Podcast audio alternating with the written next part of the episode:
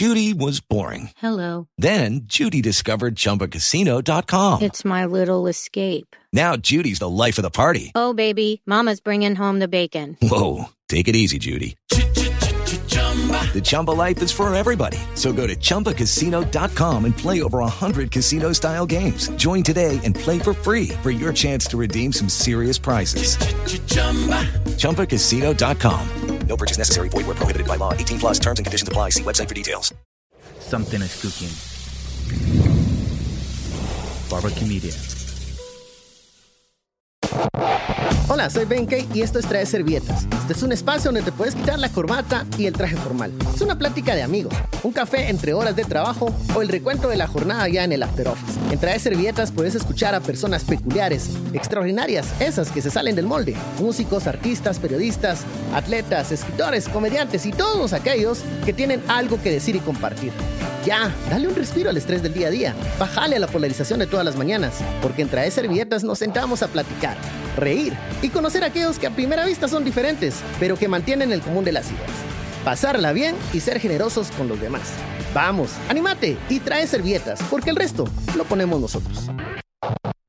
Bienvenidos a Trae Servietas, soy Ben Kay y este, en esta ocasión tengo la compañía, la grata eh, oportunidad de estar aquí con Juan Pablo Dardón, periodista, escritor y sobre todo eh, tuitero, publi has licenciado, publicado, licenciado, licenciado en, en Twitter, licenciado en Twitter Presidente y presidente de Twitter principalmente. de autoproclamado.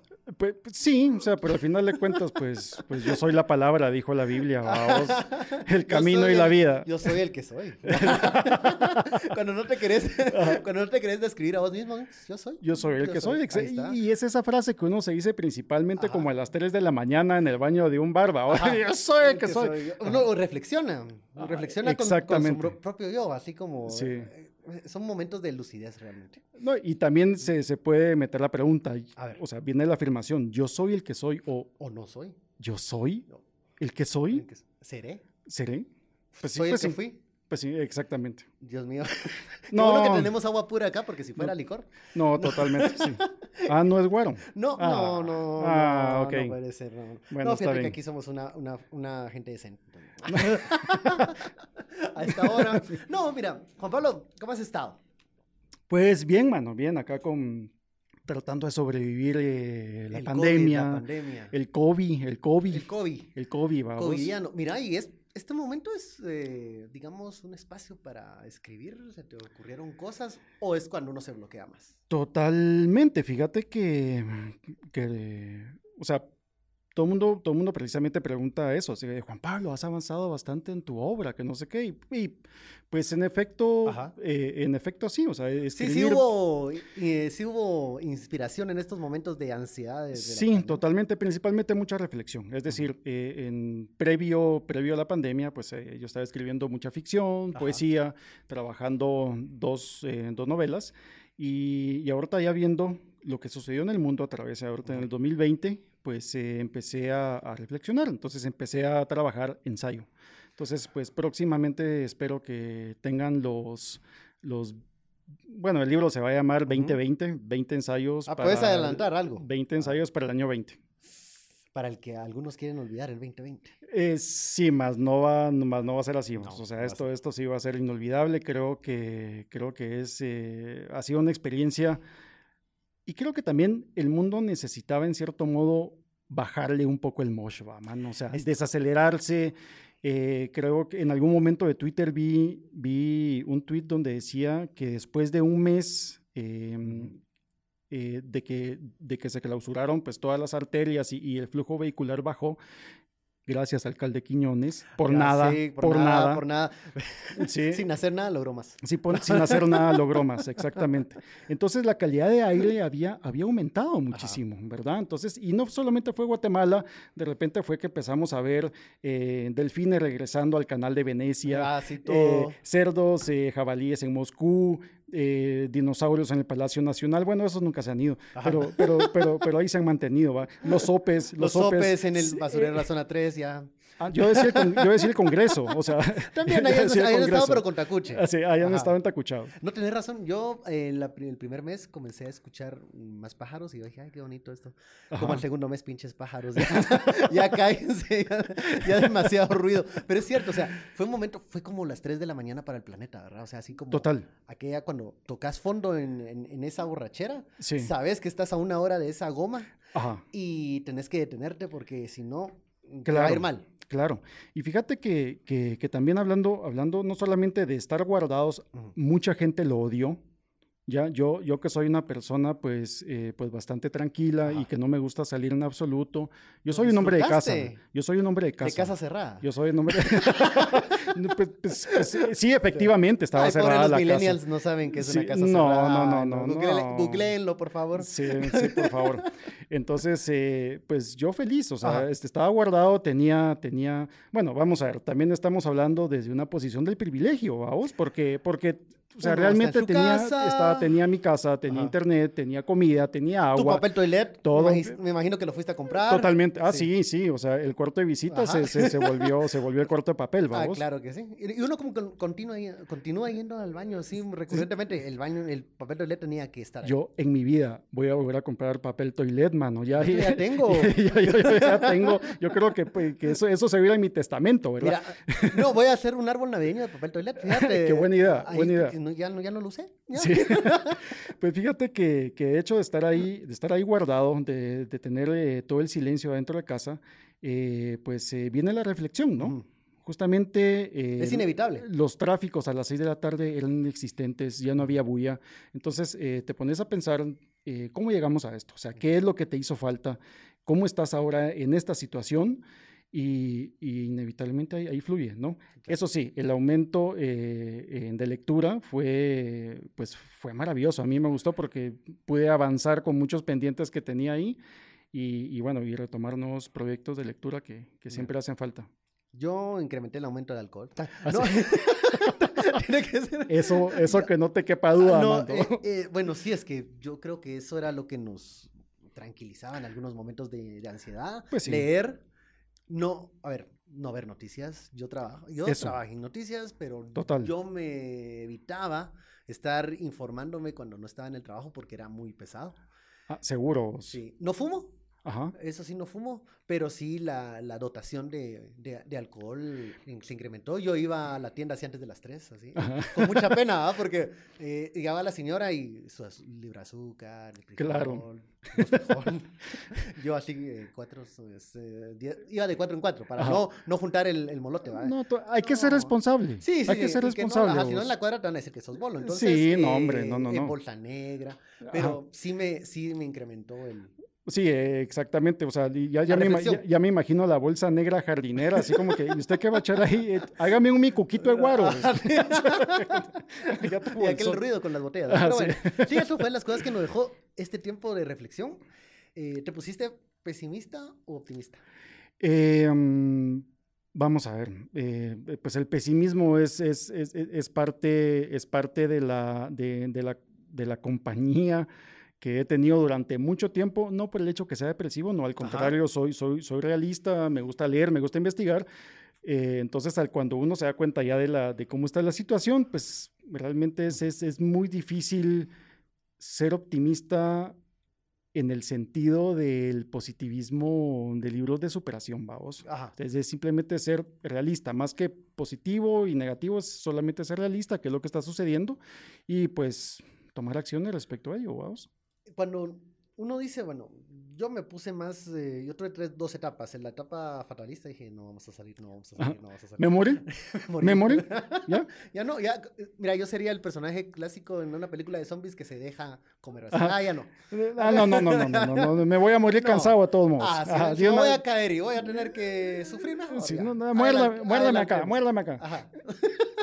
Pero luego también te, hay una etapa en donde decís, bueno, si superamos esto, si no nos morimos, puede que tengamos el chance de hacer las cosas mejores. ¿Crees que podemos hacer las cosas mejores de aquí en adelante? Totalmente vos, no, no cabe duda. Creo que, mm, creo que esto hay que aprender.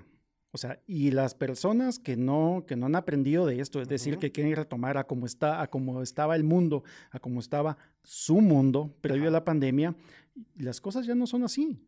Ya es así, andar sin, andar sin mascarilla, eh, aglomeraciones, conciertos. Ahora nos toca pues un cambio de, de, de, de zeitgeist, un cambio de etos, ¿verdad? Que es hacia donde nosotros tenemos que, que plantearlo, eh, enfocarlo hacia las nuevas generaciones y, y- y ayudar a que, a que se vayan a- acostumbrando, ¿no? A ver, cuando ya, ya decís eh, lo de los, las aglomeraciones, la- las masas, eh, había, hay un momento de una mente colectiva cuando estamos todos juntos. Sí, Y esto pasa en lo político, eventos deportivos, cultural, total. el mega hombre, religioso. O sea, Sí, eh, somos una, una mente colectiva cuando estamos juntos. Y eso ocurría con los baños de masas.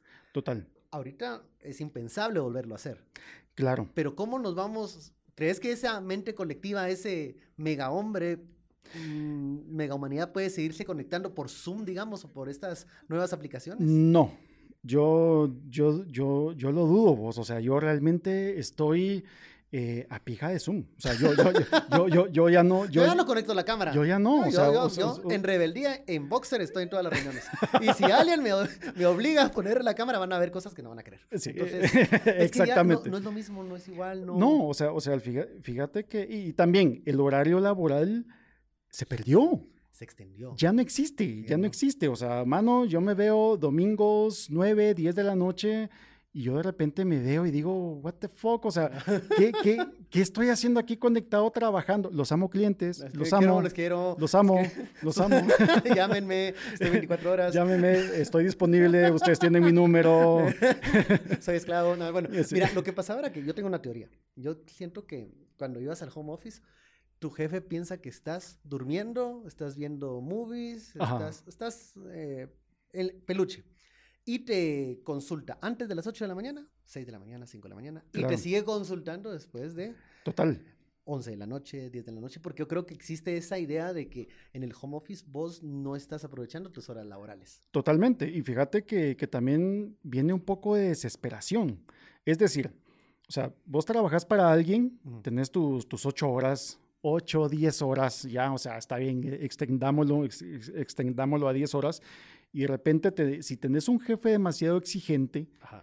mano, el brother que ha estado en su casa, que no ha estado exigiéndole a nada, que seguramente le pega a la mujer, ¿verdad? Que ya está... ¿A quién, a que- quién, a ajá. quién le hago bullying? ¿A quién le hago bullying? que ya está, que ya está hasta la coronilla de los hijos y, y- y estar encerrado. O sea, ¿qué le toca más que volcarse 24/7 al trabajo, Claro. vamos? Ya, entonces, y hay gente que, que, que también, o sea, por el mismo aburrimiento, por la misma desesperación, o sea, em, que se ha dedicado a trabajar pues todo, todo lo que, todo, todo lo que puedan. O sea, vemos otros que somos más sanos mentalmente y nos hemos dedicado a la bebida. O sea, ¿verdad? Sí, a- ajá, Sí, para, para sí, sí, sí. distraer, para... para, para- no, no, y, y sabes que yo realmente, eh, eh, el te- vamos a hablar del elefante en el cuarto. La Hablemos de- bebida, el alcoholismo en tiempo de pandemia. Uy. Miren, ustedes de verdad, ustedes de verdad pueden juzgar. Nos, nos pueden juzgar a nosotros, pero ustedes no saben el beneficio que le hacemos al país. ¿Económico Ustedes no saben? Totalmente, económico, o sea, hay que apoyar a, hay que Ah, apoyar a, es- a esas pobres empresas que producen, que, que producen bebidas alcohólicas, o sea, Todo, todo, no, no, no, no, totalmente. Imagínate qué va a pasar con el PIB de Guatemala, brother. sí, o sea, no, nos vamos a caer en la desgracia. Yo, No, sí, yo, no. Vivir en la realidad no se puede. no, No, no, en no. Ya lo decía Asturias. O, o puede. bolo o loco. Entonces, en Exactamente. otras palabras lo decía Asturias, ¿verdad? Sí. Pero el que, es, el que es literato y, y premio Nobel se lo permitimos. Sí, Pero, pero sí, o sea, salir un poco de la realidad también nos lo permite la literatura. Vos has presentado libros, has presentado poesía, ahora estás con los ensayos. ajá. Eh, ¿Cuál es lo que más te ha gustado? ¿Hay un terreno inexplorado por ahí que querés ver a futuro? Sí, eh, vamos a ver, ahorita justamente este año empecé con el tema de ensayo. Eh, ese ha sido un tema em, pues bastante inexplora- inexplorado en mi, en mi caso. Yo antes escribía eh, opinión. Básicamente hacer un ensayo es como escribir una opinión mucho más documentada de lo que uno está acostumbrado de una columnita en periódicos o un blog. Creo que, creo que hasta ahí me quedo, mano. Novela, poesía y ensayo. Ya yo, yo de teatro no sé mucho. Em, la verdad no me veo, no, no, no me veo trabajando algo de eso, pero sí, es simplemente esos, esos tres géneros que son los que, a los que me... La, ¿Cuál es el más fácil para ti? ¿Cuál- Eh, de- va a sonar bien mamón, pero, Ay. pero depende, depende de la inspiración. Depende Vamos a ver, de ánimo. vamos a ver. eh, un proyecto, yo, yo soy un escritor muy lento, Ajá. Ya, o sea, y creo que tiene que ver con, con cuestiones de coeficiente, Ah, bueno. ¿verdad? O sea, Yo dije que era, era por tu proceso creativo. Sí, que no, no, no, no, realmente uno soy que es, bruto. Uno que es mula, entonces uno que es brutito. produce, produce poco, pero bueno. Como, como aquel es, queso, ¿ah? es como el quesota cisco, Ajá, vamos. poco, pero bueno. Sí, exactamente. Un gran saludo a mi querido Ah, eh, Vidkov ahí, que seguramente nos está Ajá, viendo. qué cero de tazo. Sí, qué cero, qué cero te cisco. No, pero vamos a ver, soy un escritor lento en el sentido que, que me tardo mucho en publicar. O sea, escribo mucho, Ajá. me sobreedito bastante, entonces soy muy autocrítico con lo que yo estoy haciendo, ¿no? ¿No has pensado que alguien te haga ese proceso de edición? Porque a eso vamos. Cuando lo lees la tercera, cuarta vez, aún no te gusta. Sí, totalmente. Vamos a ver, eh, Octavio Paz lo decía, que, que- que un poema nunca se termina, se abandona.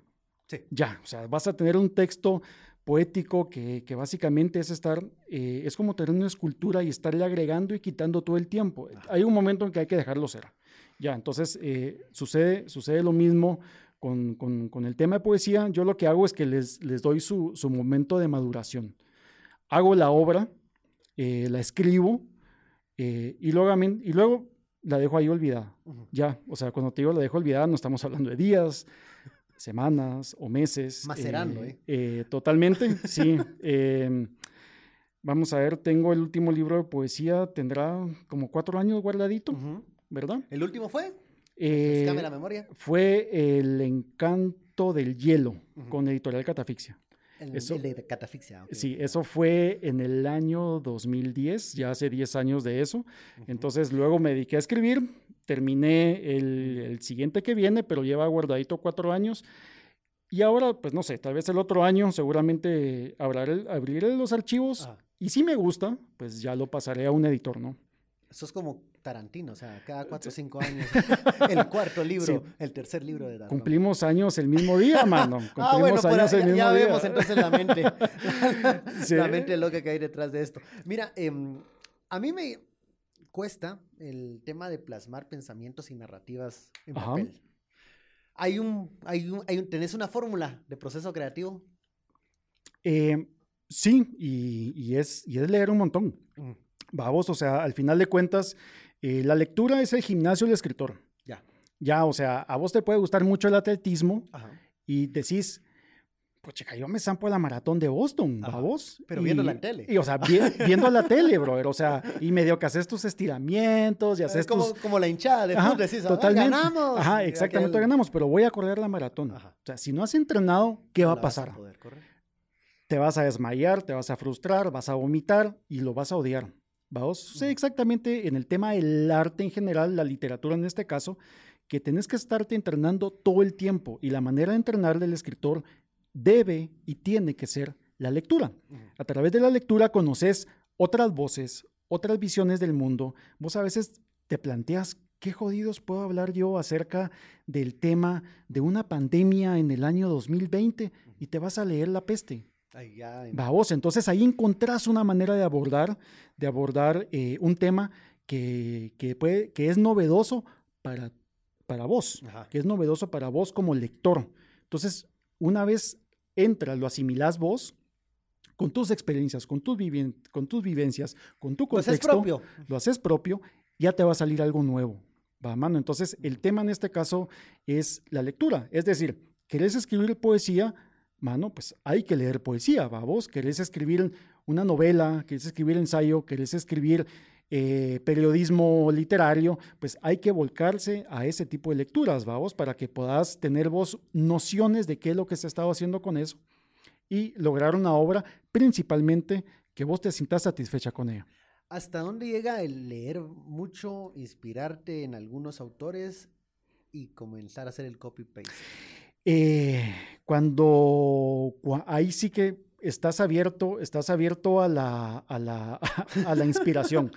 Hay, hay, hay- dos O sea, visiones. el sol sale para todos. El sol sale para el agua todos. azucarada no la vas a inventar. Ahí Totalmente, está. totalmente. Hay, hay, hay dos visiones de la literatura que, que me gustan mucho y nacen del boom latinoamericano. Vargas Llosa eh, dice que la literatura es como una esposa, que tenés que atenderla todos los días. Saber que estás casado con la literatura, Claro. saber que tenés un compromiso literario, saber que tu casa está construida a través de letras y que tenés que trabajar en función de ella y trabajarlo. O sea, no es- te gradúas de escritor y dejas de, de- de No, no, no, no, no. aprender. Nunca, nunca. Y está la versión de Juan Carlos Sonetti, Ajá. donde dice que la literatura, contrario a una esposa, para él es una amante. ¿ya? Que la buscas cuando la necesitas, cuando tenés ganas, cuando tenés deseo, pero mientras tanto pasas todo el fucking día pensando en ella. Ajá. Esas son dos visiones eh, contrapuestas acerca Claro. del fenómeno literario, ambas son válidas. Ya, yo en mi caso prefiero la de Juan Carlos Sonetti porque te digo, es mentira, eh, es mentira que yo Que pueda, todos los días vas a atender a que, que todo, que, que todos los días me voy a dedicar a trabajar literatura, vamos, porque también te digo, eh, ya lo hice, ya lo hice. Un día, Ajá. un día yo ¿Y estuve. ¿Cómo fue eso, no? Dedicarse Una desgracia. un- o sea, vamos a ver, A ver. Yo, yo tenía una idea de, para empezar a, hacer mi novela. Entonces yo la venía trabajando, tenía mis esbozos, mis sketches, toda, mm, em, todo el proyecto de novela. Y yo siempre le echaba la culpa al pinche trabajo que no podía avanzar Ajá. porque estaba trabajando en ello. Es decir, yo trabajaba de periodista, Claro. entonces escribía todo el día y luego tenía que llegar a mi casa a seguir escribiendo. Entonces yo estaba ocupado. Entonces le dije, me voy a tomar un mes de vacaciones y me voy a dedicar a escribir únicamente literatura. ¿Verdad vos? Y, ¿Qué pasó? No. y lo único que logré, no, o sea, logré dos, logré dos objetivos importantes. Terminar Need for Speed Ajá. y Hitman, unos juegos de video que tenía en la computadora, mano. O sea, de verdad yo, yo me dediqué a estudiar en la mañana, a- o sea, pajas, no, No lo, juego nada. no logré avanzar nada, solo terminé dos pinches juegos en un mes, mano. Pero, entonces, a ver, ¿qué pasa con los escritores a tiempo completo? Eh, ¿Qué bueno, harán? ellos, eh, pues, pues Porque si la literatura es como amante, Ajá. no la vas a ver todo el día porque se pierde el gusto. pierde. Totalmente. Entonces, ¿qué hace un escritor, por ejemplo, todo el- que se dedica a esto 24 horas? Pues ahí muy exitosos, mira Vargas Llosa, ¿no? O sea, Dar conferencias. o sea, dar conferencias, premio Nobel, o sea, todo. todo- ajá, Venir ve- a podcast. Venir a podcast, toda la onda, vamos, Ah. y, y- y es una tarea muy loable. A mí me da mucha hueva. Yo, yo no podría dedicarme a eso. Em, previo a eso, eh, después, después que yo fui periodista y, y- y- y ¿Pasaste bueno, al, al medio de publicidad? no, ¿Comunicación? parte de eso, yo tengo, eh, eh, realmente yo pues, estudié ingeniería, Ajá. ingeniería mecánica, entonces después de ser periodista regresé a ser a ingeniero, tus viejos, a, a tus antiguos amores. regresé a ser ingeniero Ajá. mecánico y justamente ahí es que se me dispara la creatividad. Porque empecé, Demonios, dijiste. porque empecé a trabajar con mucha gente que, que no estaba adentro del mundo li- literario. Empecé a trabajar con obreros, empecé a trabajar con soldadores, con mecánicos.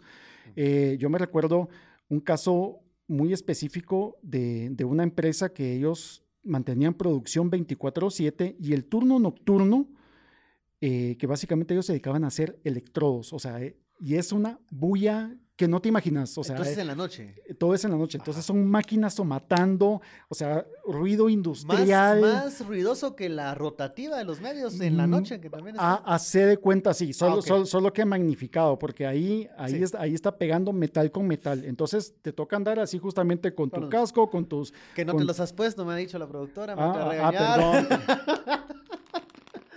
Ahí ya te escuchas mejor. Ah, Ah. entiendo. Enti- Así funciona la Ah, cosa. éxito. Ok, sí. Entonces, estabas en el taller de Santa ahí con los electrodos. Entonces eh, estábamos nosotros viendo eh, todo el tema de producción y dándole mantenimiento a las, a las máquinas. eh, y en el, y vamos a ver, o sea, te tocaba andar con tus audífonos, Ajá. con los oídos tapados y, y todo súper cubierto.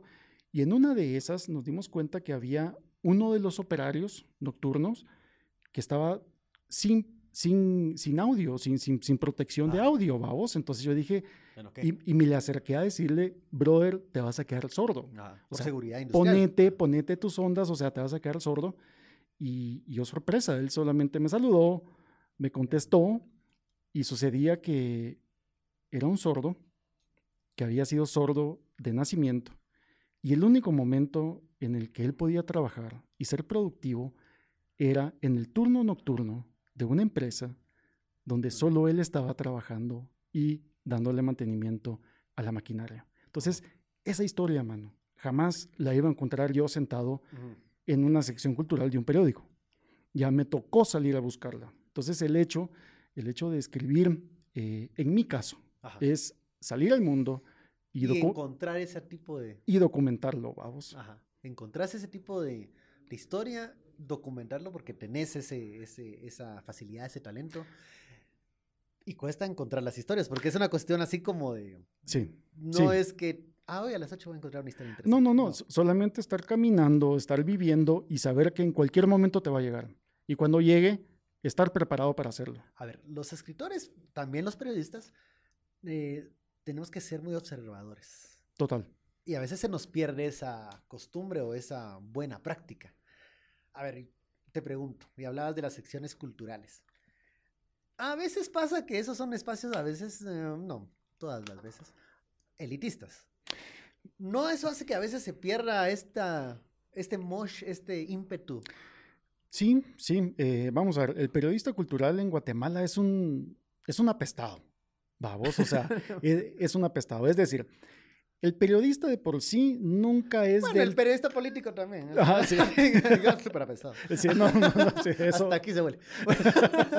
Pero contame la experiencia del periodista cultural. Del periodista cultural, es decir, de, de los diferentes rangos de, de, los periodistas adentro de una redacción de un medio, están los, los, los star, ¿verdad? Este, están los, los, estrellas, que son los políticos, los económicos, y dependiendo del enfoque del medio de comunicación, los de nota roja o los, los deportivos, los, los, deportivos vamos. Entonces, entre esos, entre esos rangos de último, perdidos, así, olvidados en una esquina, en un sótano, ah. está el periodismo cultural, ah. porque es una cuestión y es un enfoque de Estado y de sociedad. O sea, la cultura siempre es vista de menos. ¿Verdad? O sea, realmente es una sección de relleno. Se han intentado hacer cientos... Esfuerzos interesantes. Cientos de revistas, esfuerzos muy interesantes culturales que lastimosamente no encuentran el público. Por eso cuando se habla de que, de, que, de que el tema cultural sea muy elitista, más allá de elitista yo lo veo como un círculo demasiado pequeño donde todos están juntos al mismo tiempo. Ya porque ser interesado... Endogámico, ¿qué? Más o menos, más o menos. Ay, Dios, brother, si te contara, papá. Lo, que pasaba en el periodismo cultural, los intercambios de impresiones. Pero lo que sucede ahí es, eh, o sea, inclusive ahora, o sea, vos, vos llegas y, y, cuando te preguntan, ¿a qué te dedicas? Y simplemente decís, escritor, la gente se te queda viendo así que eh, ah, con cara de meme, Así Ay, pobrecito. ¿Y cómo come? Ay, ¿qué hace? pues sí, como mierda. Pero, pero, pero, bueno, uno, uno, se acostumbra. Uno... Desde 1900, ¿qué, qué, qué, año naciste? 1976. Ah, desde, 1976. Desde 1976, exactamente. No, pero vamos a ver, el, el, el, tema de cultura es un tema, es un tema de vocación, es un tema de gusto y una vez estás adentro de ello, eh, no puedes salir. O sea, es un amor que le tenés. Claro, te tiene que gustar. Y, Totalmente. yo, eh, bueno, en mi experiencia nunca se, nunca em, desapareció, digamos, la sección de cultura, porque era como un must que tenía que estar. Total. Una vez a la semana si querías, pero tenía que estar. La crisis económica ha borrado incluso las secciones de cultura. Totalmente, totalmente. siempre son prescindibles. Ajá, entonces eh, uno pregunta, ¿y quién va entonces a relatar ¿quién va a documentar lo que no cabe en política, aunque sea Star, lo que sea, lo que, lo que hoy no es importante en lo económico, lo que no sucedió en el torneo del año pasado? Hay, hay, hay dos casos. Los historiadores, los grandes cronistas, que pues básicamente son los que están dando el día a día de lo que está sucediendo en cierta época, y los artistas. Y los artistas. Es decir, eh, veamos el caso de Cervantes. Ya, o sea, Cervantes murió en la lipidia.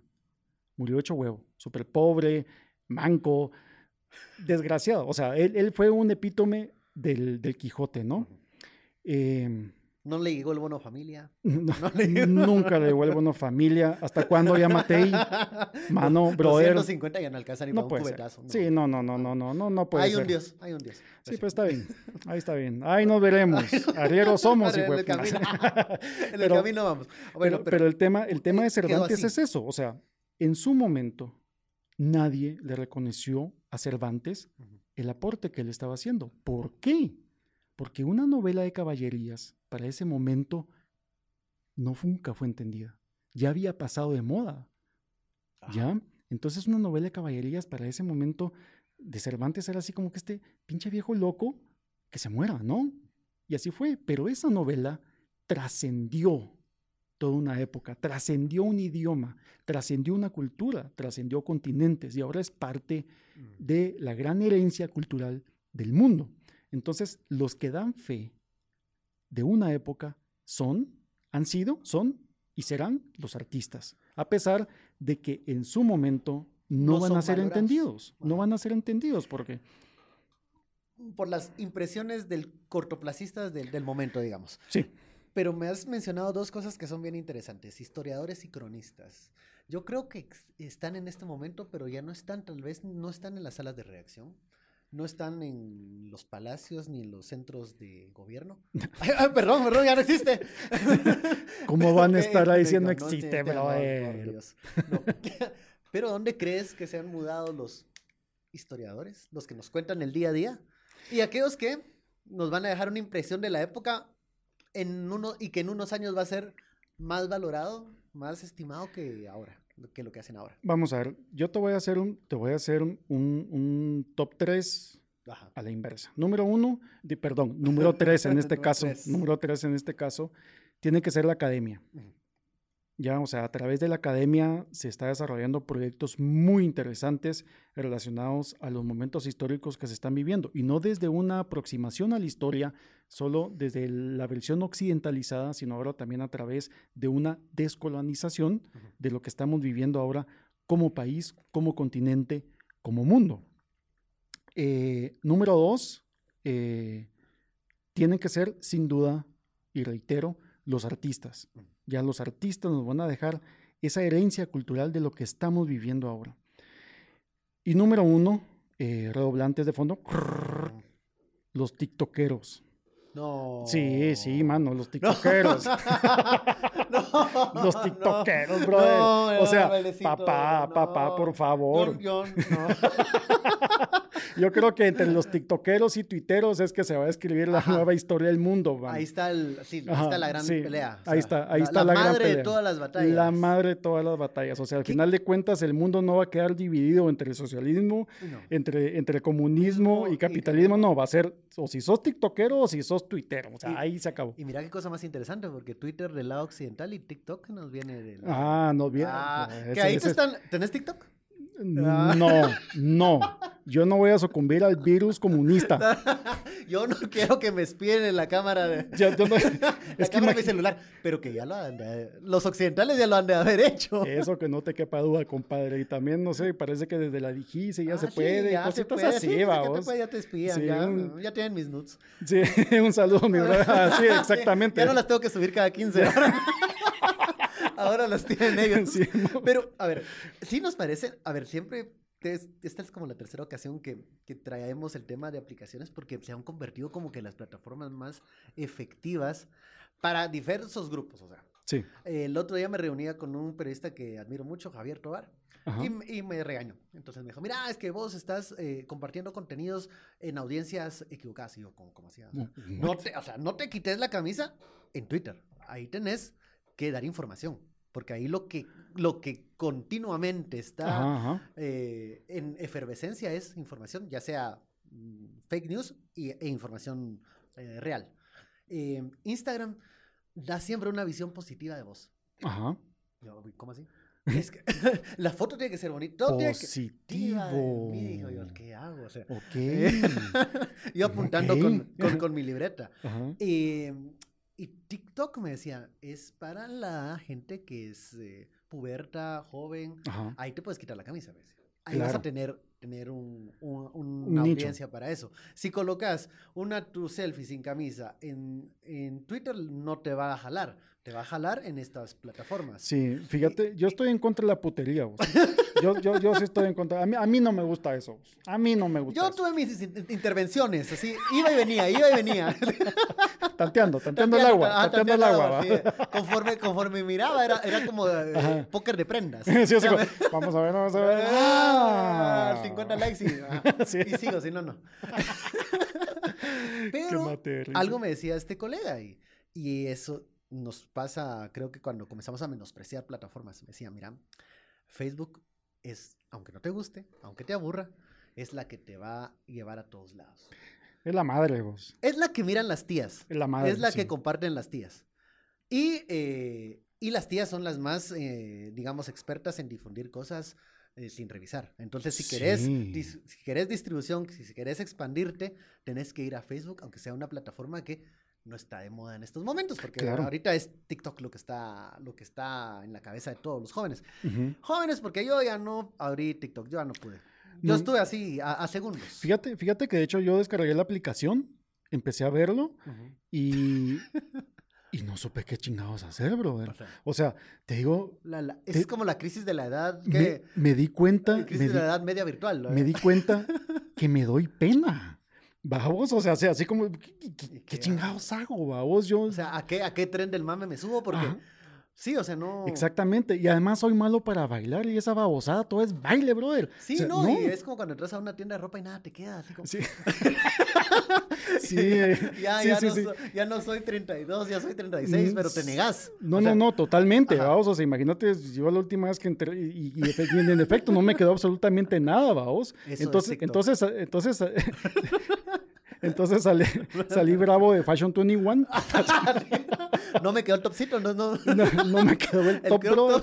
Vamos, o sea, puta, aguanta que no tienen estiletos 12, Ah, no, compadre. No, puede ser. No. No, Y con Entonces- plantilla por el callo. Sí, te- Por el juanete. ya a esta edad. Sí, sí, sí, entonces no, eh, a la vieja confiable, vamos. Que- La mega, la, me- mega. La, sí, la, la mega, la mega. Y estas aplicaciones. Ay, no, no, no. A ver. A veces las, los- las cosas que subimos a redes sociales, eh, publicaciones que se hacen es porque nacen, porque uno quiere, pero hay otras ocasiones en que hay contratos, en que tenés que publicar cada poco. Has, Claro. has estado en columnas. En las Sí. columnas tienen una periodicidad. Sí, ¿Qué pasa cuando son las 11 de la noche? Tenés que entregar la columna antes de las 12 y realmente pues no se te ocurrió nada. Eh, sí, es, es mira, eh, es muy fácil. El procedimiento es el siguiente, vamos, es em, llorar, Acurrucarte en posición fetal. llorar mucho y, y- y beber. Eh, eh, Vamos. volvemos a, Sí, volvemos. o sea, volvemos por, a ese camino de vida. ¿por qué razón? Porque es necesario estar Claro, hidratado. hidratado, sí. Hidratado, o sea, o sea, estamos hablando de agua, no sean mal pensados. O sea, sí, Al ahora de sí, todo es guaro, todo no, es guaro. guaro, no, no, no, yo tomo no. licuado, le meto un poco de Total, naranja, totalmente, totalmente. toronja, granadilla.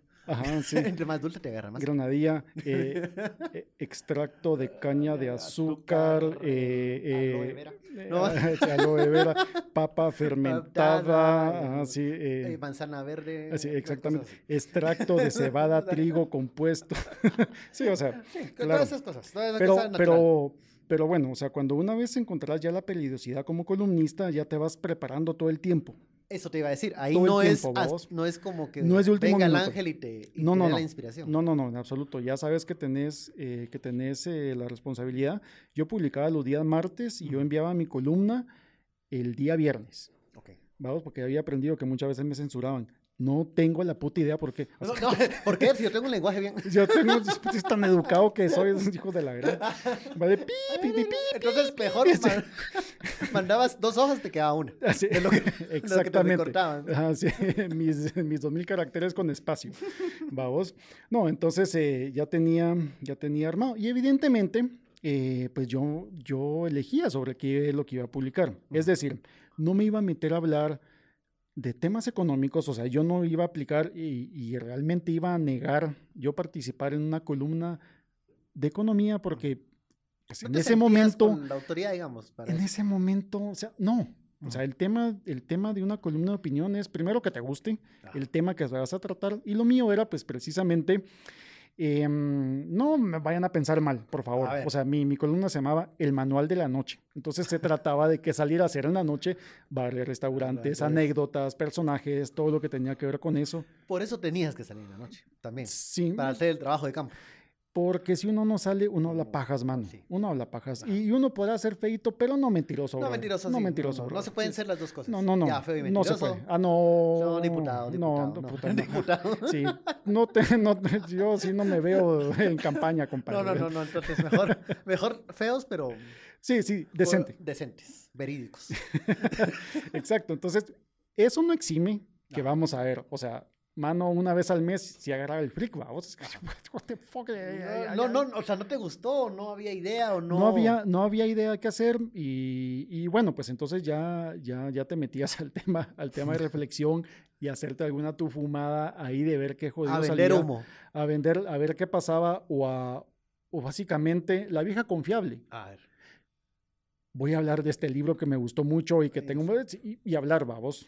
Y, y por lo menos ahí llenabas el espacio. Mira, Sí. yo, a mí me ha tenido dos ofrecimientos del tema de columnas y me ha dado miedo. Uno, la periodicidad, ¿Mm? porque soy bien dejado. Aquí lo sabrá mi compañera productora. Eh, soy un desastre.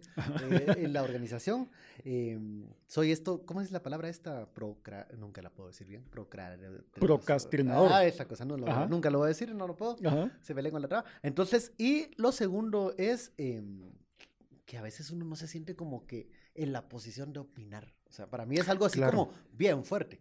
Claro, claro. Sí, eh, ahí, ahí es lo que hablamos, por ejemplo, que yo escribiendo so- sobre temas económicos, o sea, Ajá. no estudié eso, eh, no me interesa del todo eh, y por lo tanto, por lo tanto creo que sí sería algo, algo muy poco profesional de mi parte ofrecerme a hacer algo para lo cual yo no estoy capacitado en ese tema. Pero ¿cuál era el tema que te gustaba y no te sentías? Decías, "Ah, aquí sí soy. La chingadera. ah, di- di- la digo, joda. No. Sí, eh, la Aquí- cultura. Aquí sí soy el viejito de los mopeds. ¿sabes? Sí. ¿Te acuerdas? Que Sí, sí, sí, siempre sí, hacían total, lata todo. Total. El, el tema cultural, el tema cultural, vamos. Cultura en Guatemala. Algunos dirán. Sí. Este chato que. Existe, existe un montón. Yo creo que, que sí hay un movimiento cultural muy fuerte, muy importante a todo nivel. Artes escénicas, artes plásticas, literatura, eh, la academia también, o sea, es, eh, pero es muy menospreciado, es, es muy menospreciado, vamos. Entonces, eh, y ¿Es para las masas?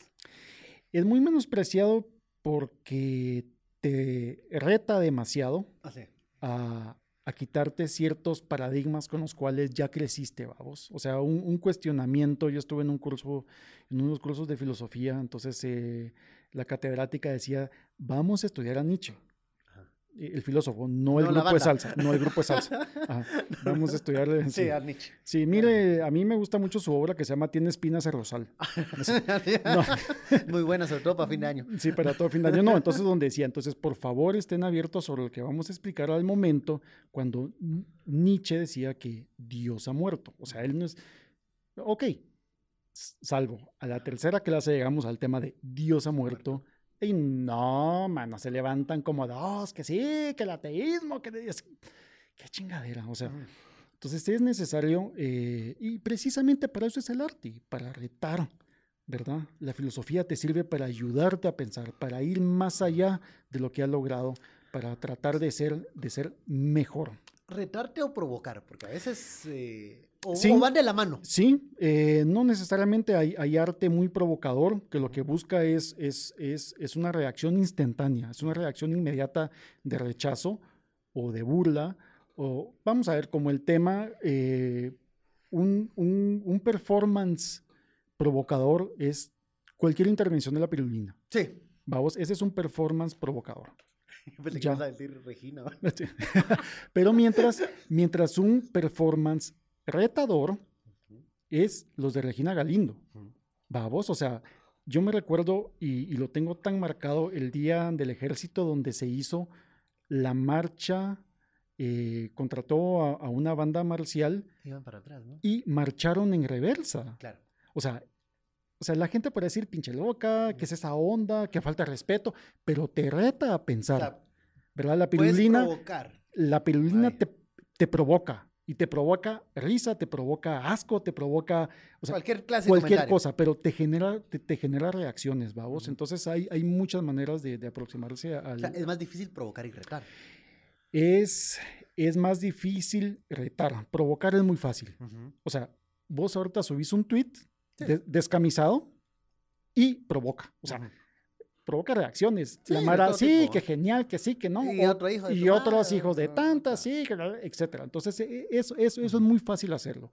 Retar a pensar es lo difícil y es lo que se busca a través de la filosofía Ujú. y del arte. Obviamente, y también del periodismo cultural, que tiene que buscar esas, esa- Totalmente. esas raíces y, y- y esas formas que a veces no son, no están a la mano.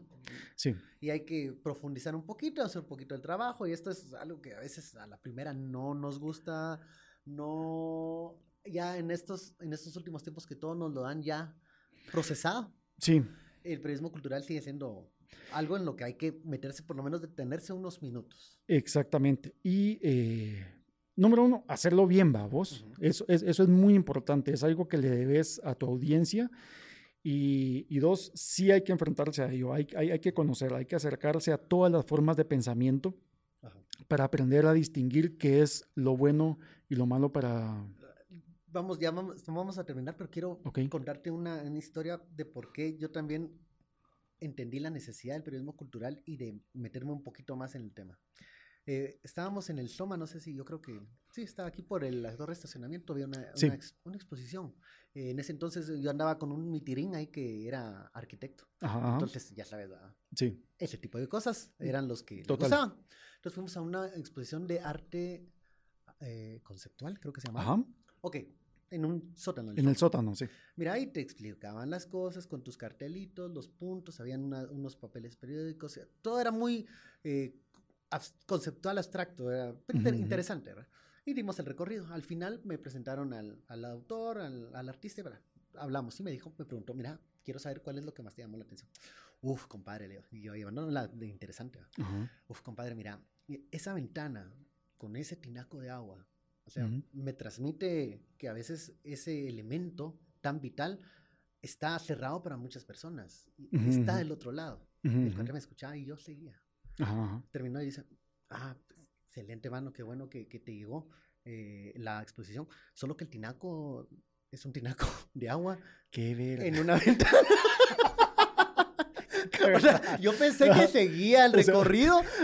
O sea, era parte para que te echaras un tu vasito de agua. Era, era un tinaco de esos, así, de, de, de, Talish, de, esa marca. O sea, no, hombre. no habían pintado Sí, esa, pues. esa ventana y estaba hacia afuera, pero yo creí que era parte de. Entonces yo, Parte yo sí. dije, no, hay que hablar las cosas, conocer un poquito, ¿ah? Claro, claro. conocer un poquito. Sí.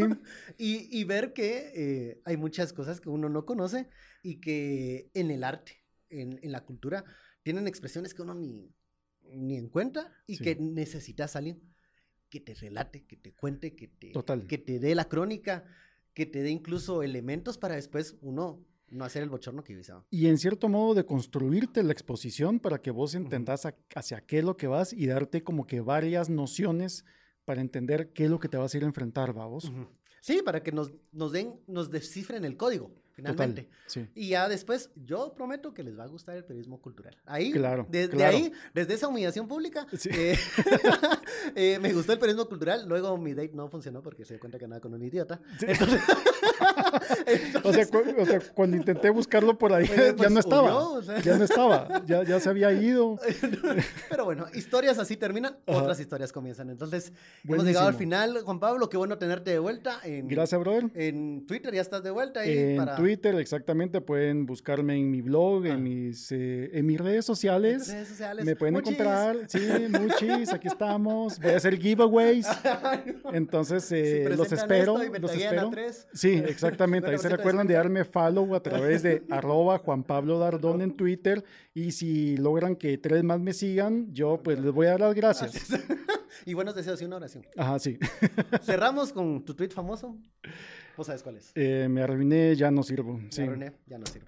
Bueno, gracias Juan Pablo. Un abrazo, Un abrazo gracias a todos. Bueno, y seguimos eh, más adelante en otros capítulos de Trae Servietas. Chao.